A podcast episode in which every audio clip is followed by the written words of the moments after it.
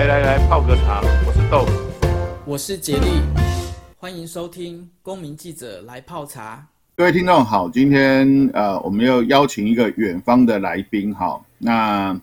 这位来宾呃，是我的老朋友啊，这真真是非常久的朋友了。哦，Lance 在那里，差不多三十三三十几年了吧。应该是那个六四天安门发生以前就认识了。哦，OK OK OK，你这样形容，这样形容很奇怪。没有没有没有没有没有很奇怪。五二零啊，五二零，哎对哎对哦，五二零我们也遇到啊。还有还有还有，我们都有遇到啊。我还记得那个时候下课，然后。走路嘛，经过植物园，然后到博爱路，然后到中华路那边去看，看的哇，那是惊心动魄。对，哎、欸，那看起来我们高中的时候发过很很多个事情哦。你这样讲，联让我联想的，包括那时候那个正南楼自焚，是不是也是在那个时代？对对对，我记得对啊，那一天我刚好我的一个，他好像是他好像本来是念自然组的，然后他有就是我常常因为跟到家里住很近，回家都会一起坐公车嘛，然后。他他住的他住的地方就是靠近那个复兴温泉东路的那个那是复兴北路那附近，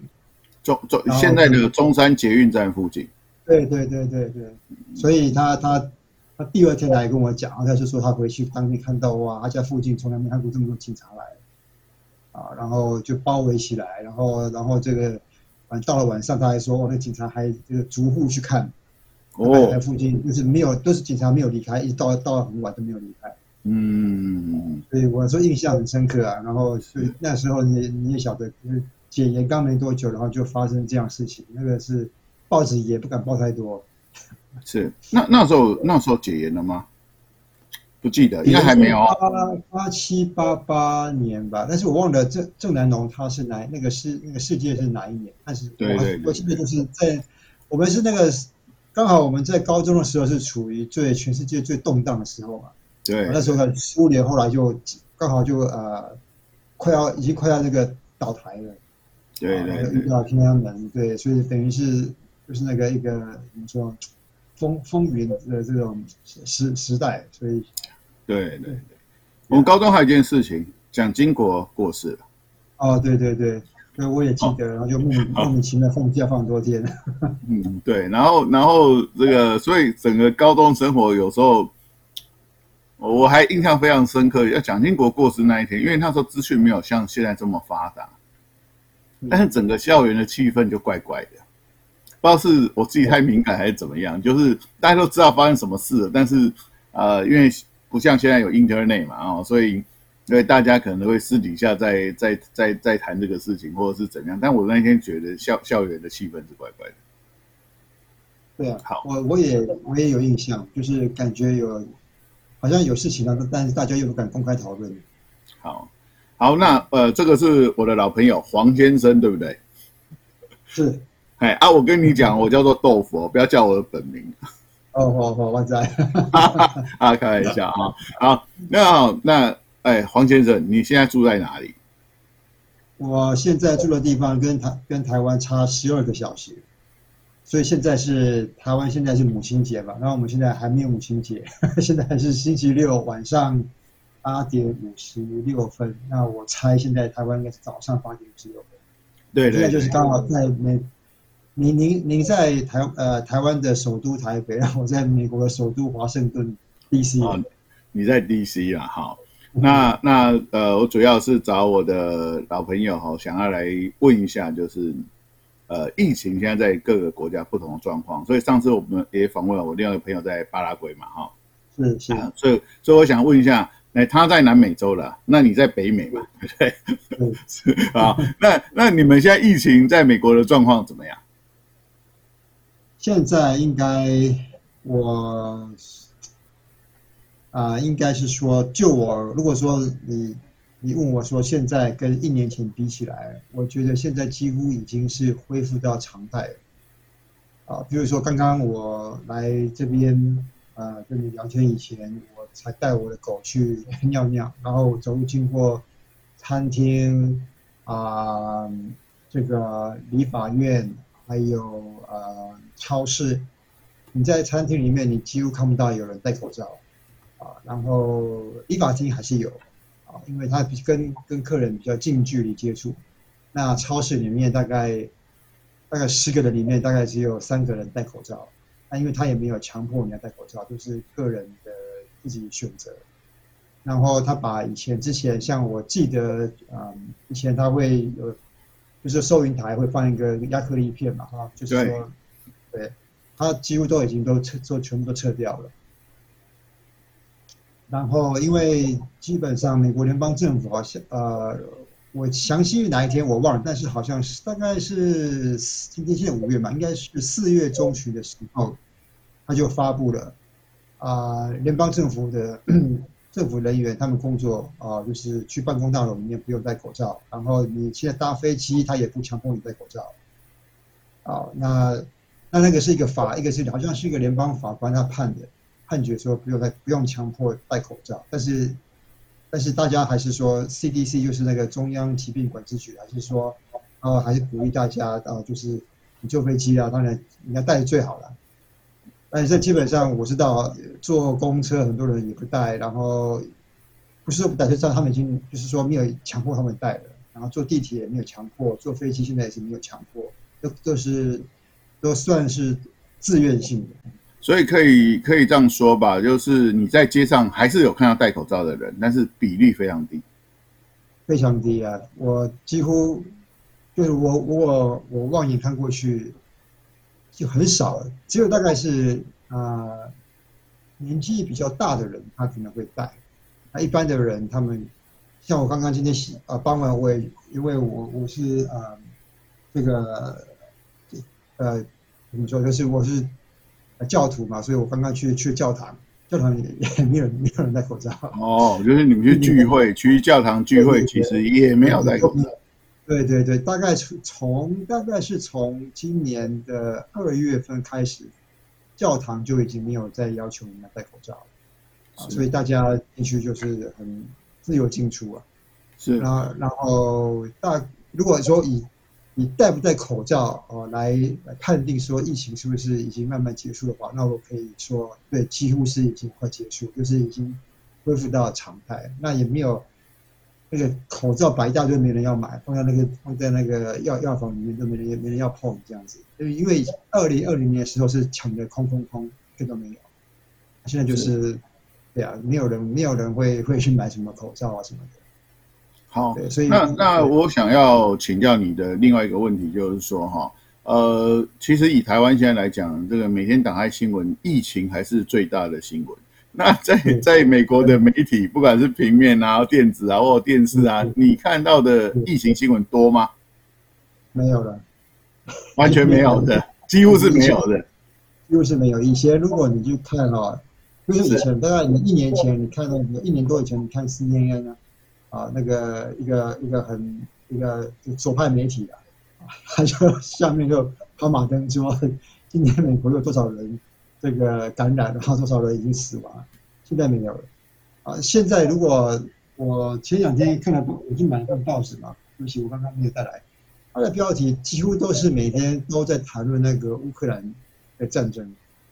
啊，还有像这个星期五、星期四吧，美国华尔街，因为那个联邦储备局要调高利率，所以大跌一千多点。啊，那然后那个也都是头条，没有人在谈论这个疫情。是，而疫情已经不会影响到股票了，已经跟跟那个没有关系了，因为几乎就是慢慢恢复常态。了解，那那我我知道你还是会抽空看一下台湾的新闻嘛，哈，因为你的家人都还在台湾嘛，对不对？是是。好，你你知道台湾现在有快筛之乱，对不对？哦，有有有听过，就是好像我的一些朋友在群组里面的，我平常其实跟他们很少联络，然后。看到他们在那边抱怨说什么要去屈臣氏买什么 快筛的，然后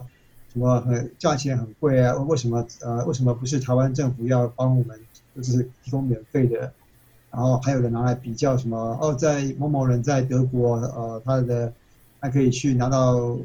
忘了我忘了是拿到免费的还是说拿到很低价的这个快筛？是是是。对，但但是我后来又去了解，我问了我的家人，然后说他们就说哦，因为这个德国的东西啊，他们其实都是买买中国制的，所以品质不一定比较好。我看起来看起来你蛮接上台湾的新闻的。我我我好奇的是，我好奇的是，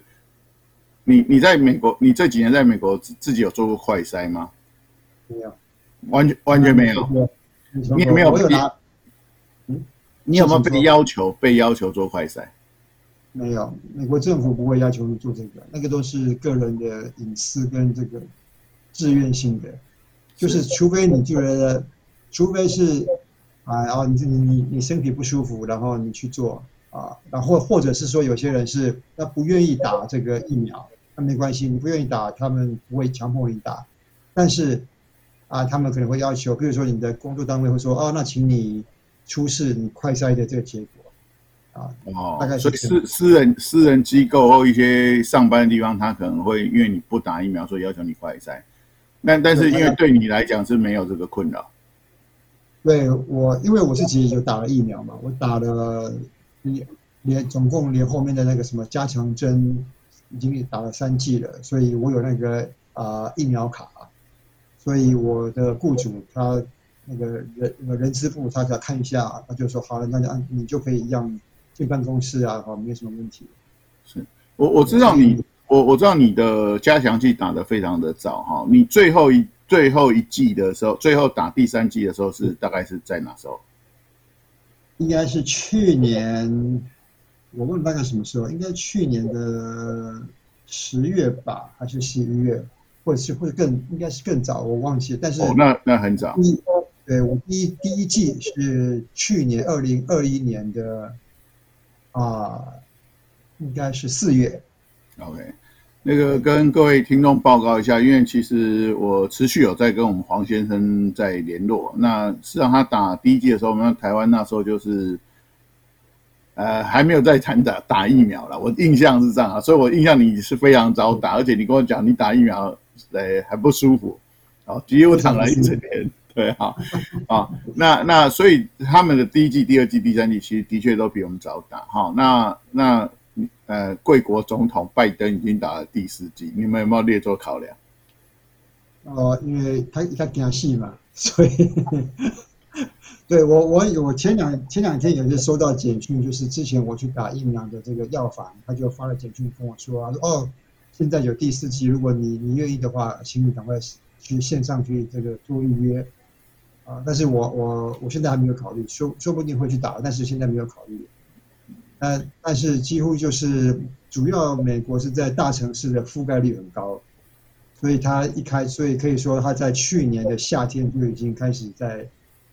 啊、我不是什么专家，但是我是认为说，他如果覆盖率高的话，那群体免疫的产生就很快。啊，所以所以我记得我去年的夏天的时候，我就已经出门，我就已经没有再戴口罩。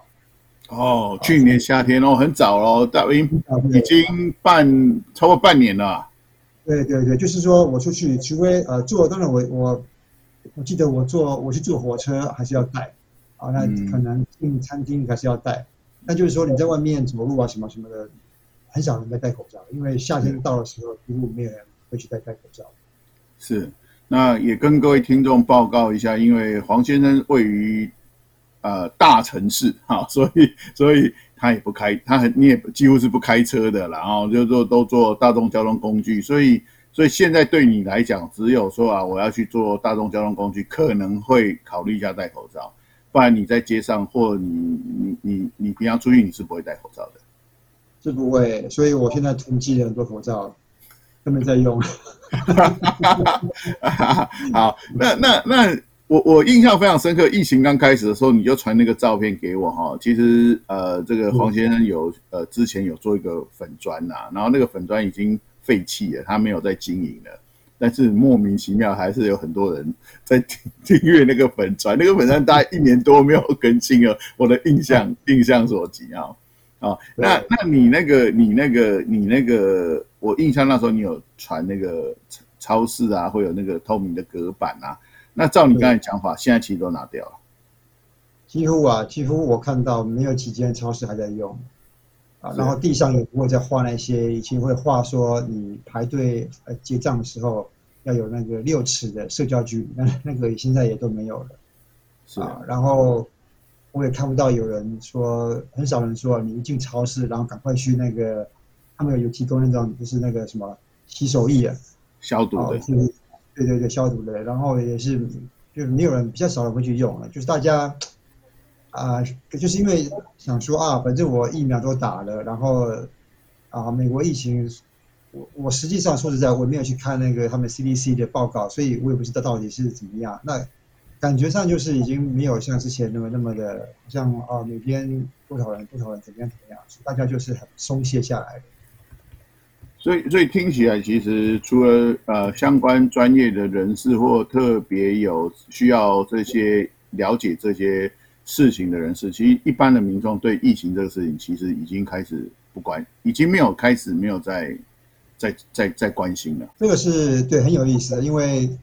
啊，刚刚你提到一个，你提到说那个之前我大概就是两，差不多就两年前嘛，哈，疫情刚爆发的时候，我我可以看了美国超市的照片，那我那个照片那个超市是美国人开的超市，那如果现在我去那个，我一样，如果有时候我去那个亚亚洲人超市，很很有意思，他们还是每个人戴口罩。哦，了解。对对，这个一个很奇怪的一个现象，就是亚洲人开的超市，他就是很谨慎。啊，然后他们还是有，我记得还是有放隔板，然后收银员戴口罩，然后客顾客也是戴戴口罩。但是在美国人的超市里面，就都是都已拿掉，恢恢复到以前的那个样子。是，那那可以可以这样说，呃，像我知道你有在学校单位相关的单位服务嘛，哈，那以对学生来讲说，现在也没有什么，几乎是不是没有什么线上上课这种事情，大家上学什么都很正常。是是，对，大大部分几乎都是已经回，都是在学校教室实体上课。那在学校里面，像我我认识的一个台湾的一个，他也是当地侨民，那他的小孩在这边当地大学里面嗯读书，他就说他小孩也是得了得了这个这个 Omicron 这个这个什么变变种病毒，然后他就说，在大学生他们的这个。的那个圈圈里面都不认为说那个有什么大不了的事情，啊，就是说啊，去宿舍里面啊，那一个人感染了，那很快，大概第二天就有另外一个人感染，但但但他们也觉得说啊无所谓啊，就是说啊休息一个礼拜，啊那就好了，所以变成好像他，就变成跟以前 一种两极化的现象，以前是非常非常的谨慎嘛，停课，然后都全部的人把人都赶回家里，不能再去宿舍，现在是。回来上课了啊，感染了啊，没关系，要不然那你就自己隔离好了，然后一样，一切就是变成正常。是，了解。好，那感觉感觉这个疫情已经在美国人的生活当中变成一个日常，类似感冒哈哈，类似一般疾病这样的东西，不是特别的特别的状况。那再来就是，其实跟我们的上上一次的来宾巴拉圭来宾讲的有点像，呃，以前在欧美国家或在在这个非非东方的国家，似乎戴口罩这件事情是很稀少的，但是现在他哎，大家也可以接受有人戴口罩的。以前觉得你戴口罩就觉得你怪怪的，但是现在有些人他自自己要保护自己，他会戴口罩，所以他现在大家也可以接受了。对对，没错没错。这一开始的时候是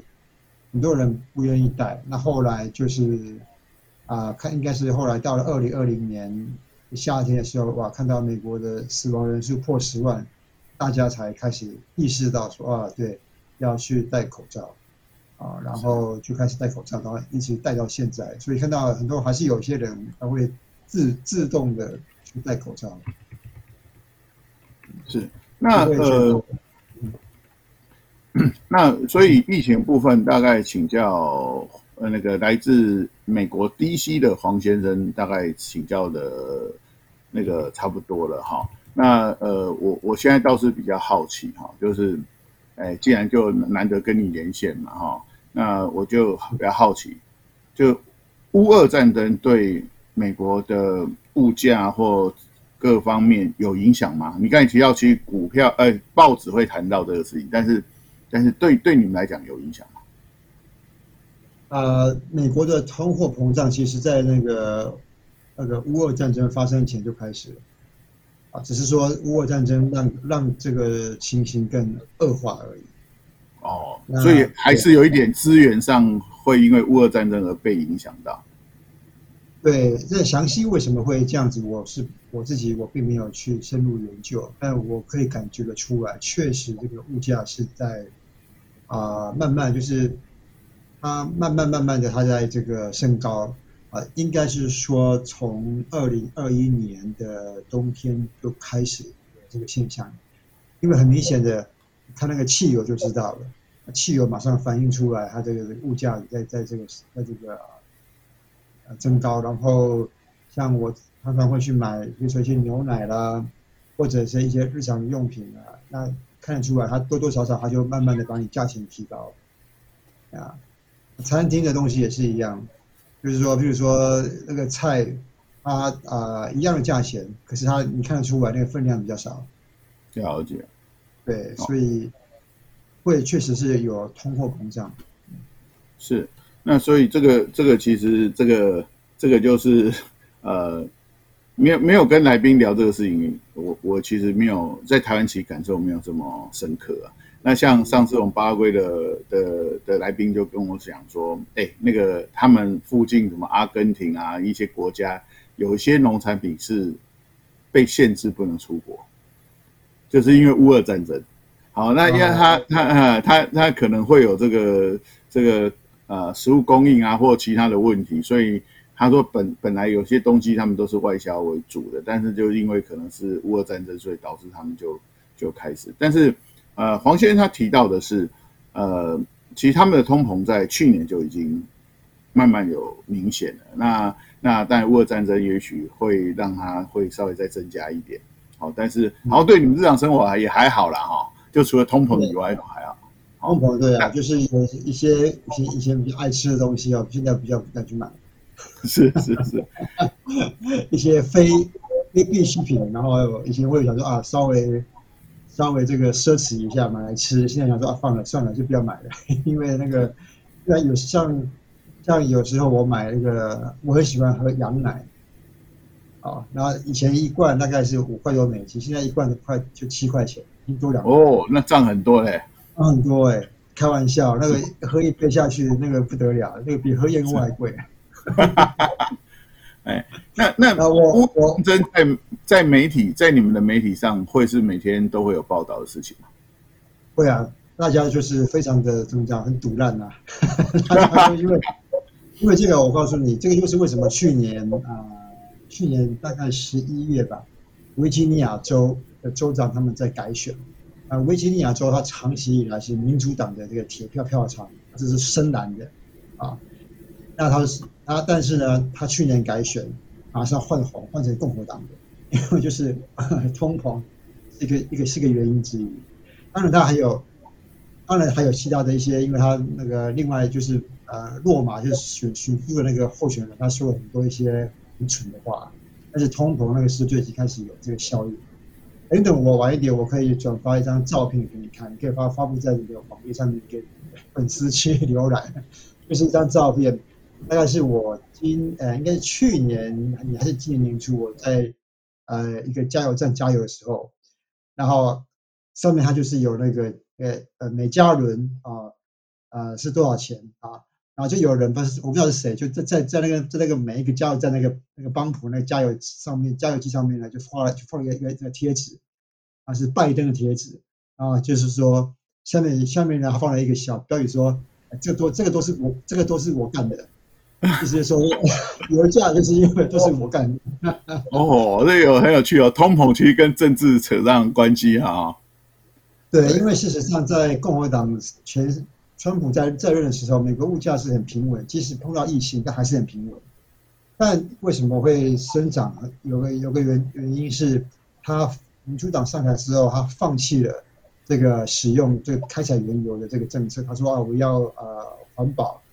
气候变迁的关系。对对对，所以他改改变政策，他就是要，就是说他要依赖依赖遵守遵守那个地那个京，也许京都议约书或怎么样减碳这个事情啊，对不对？就是说他们有那种想法嘛，所以他就他就变成他约束本国的，就是自己有石油不去不去采，然后去买外国的石油，那当然你物价会会提高了，这是一个基本常识的。但然后有谁谁他可能不晓得，他可能当时不知道说会发生乌俄战争，那是等于是啊火上加油，让物价更飙飙起来。那他现在他骑虎难下，他不可能说我现在放弃说好我会去继续开采石油，那他没办法，那现在知道怎么办？就忍忍痛啊。一加仑现在已经到五块五块多美金了，我知道在加州好像有有的地方快到七块钱，那是很离谱。因为以前我记得我刚来美国的时候，很早以前，我就发觉说，哇，美国的汽油是便宜到不行，那个牛一加仑牛一加仑牛奶比汽油还要贵，是比喝牛奶比喝汽油还要更奢侈。所以现在，所以美国人开车都很大，都很大嘛，你知道？对对对对对对对。然后现在是大家就是为什么那个特斯拉这么这么这么的红，这么的火热就是这样子。特斯拉现在他说哦，你看看我都不用烦恼汽油，因为我说我我吃电。嗯嗯嗯，了解。这个就是有有有这样的一个很有趣的现象。是。好，那黄先生，你对于今天的题目疫情啊，还有我们聊这些事情，还有没有什么补充？啊。还还是你自己有没有什么想要谈的也可以啊，想要跟我们听众分享。就是呃，怎么说？应该是说，希望就是呃，跟要跟共要跟病毒共存，才是这个有比较有尝试的一种做法啊。因为全世界看，我们大家都现在都每个人都知道，大家都晓得，在中国的上海封城封的那样子，快要对对，已经超过已经超过一个月了嘛，好像。对、啊，那那个已经不是在那个已经不是一种呃公共卫生问题，那个是在政治问题。是啊，他用这个方法，等于是他根本就不希望疫情结束，因为这个疫情一结束之后，他就无法控制人民。是啊，可以用这个，他可以用这个方法来控制控制那个人民的活动嘛，那，很容易的。对，所以那美国是当然一开始的时候是乱七八糟，非常的就是完全不知道该怎么处理。那后来有一点，他们是认为是说。就是千万不能封城，因为他知道说一封下去的话，这个啊、不仅你不不可能消灭病毒，然后经济也会受到损害，所以他就一开始他就是跟要跟病毒并存。当然这个代价是很高的，但是后来相对之下，他要恢复呃，先要到恢复到这个正常的话，他速度是也是很快。是，是，那也跟各位听众分享一下哈，因为我其实刚刚稍微去查一下，就是全世界的这个这个这个。诶，确诊数哈，那以以今天来说，以这平均七天来讲，美国的的确现在染病的数字没有很高，因为美国其实人口非常多哈。那我看它七天的平均大概是七万左右，哦，所以是是很低，就是每天大概平均大概是七万左右。那台湾但现在是比较烧了，因为台湾人没那么多，现在。呃，已经接近五万了，四万，昨天应该是四万六千多啊。那的确哈，我我们现在大概也必须要跟病毒共存了。我想这是大部分在台湾的民众都可以接受的。当然，还是有少部分人会说啊，你有不封城呢？好，呃，我前我跟你分享啊，前前两天我有我有呃，应该上周吧，上周我搭一个计程车，那我搭计程车我就会跟这个。这个司机问讲啊，稍微聊一下天哦，因为司司机通常有一些不同的观点啊，然后或者是他会提供一些呃情报跟一些资讯啊，就问他生意啊怎样，他就说啊，这个疫情越严严重啊，但生意就变很差啊，哈啊，政府摆烂啊，那这个应该该封就要封啊，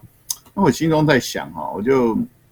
就就回他了一句话，我就想说，哎啊问讲啊，如果我封城，你能够出来跑车吗？对啊，好，好，好，那封城不止你不能出来跑车，我们大家都没办法去工作啊。那这样是怎样？又又要让政府发钱还是怎样哦？好，这个这个大家其实呃有很多事情哈，用感觉可能是呃觉得说啊怎样很好怎样很好，但是真的要做，他必须要考虑遇到很多现实的问题了。好，那也许哈，这个将来有机会可以再再再跟你聊聊其他的问题哈。因为呃，这个呃，这个我老朋友哈，黄先生他在美国有很多我我认为很妙的经历啊。例如说，你在美国，呃，这个你以前跟我分享过哈。例如说，你在美国认识一些朋友哈，他是呃从边界哈徒步很多天来到这个这个呃算是偷渡吧，啊，对对对对对，所以其实你认识非常的中国很多的中国人在在美国，